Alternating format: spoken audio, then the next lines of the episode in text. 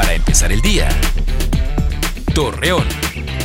Muy buenos días, martes 16 de febrero le presentamos la información para empezar el día. Juan Pérez Ortega, jefe de la jurisdicción sanitaria número 6 de Torreón, informó que a disposición del gobierno federal, la población de adultos mayores de comunidades rurales serán los primeros en recibir la dosis de la vacuna contra el COVID-19. Los fuertes vientos que se generaron el pasado domingo provocaron la falta de electricidad en diferentes sectores de Gómez Palacio, por lo cual los habitantes suspendieron algunas actividades cotidianas, así lo señaló José Miguel Martínez Mejía, director de Protección Civil.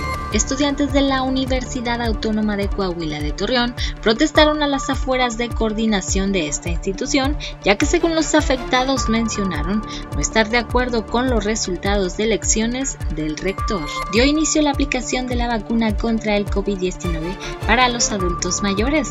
Al respecto, el gobernador de Durango, José Rosa Puro, señaló que a pesar de ello, la ciudadanía debe continuar con los protocolos de higiene. Ante el ingreso del sistema frontal número 35, Humberto Rodríguez Pandrés, coordinador regional de protección civil en La Laguna, invita a la ciudadanía a extremar precauciones debido a que continuarán las bajas temperaturas. Acompáñenos con toda la información dos minutos antes de las 8 de la noche por Mega Noticias.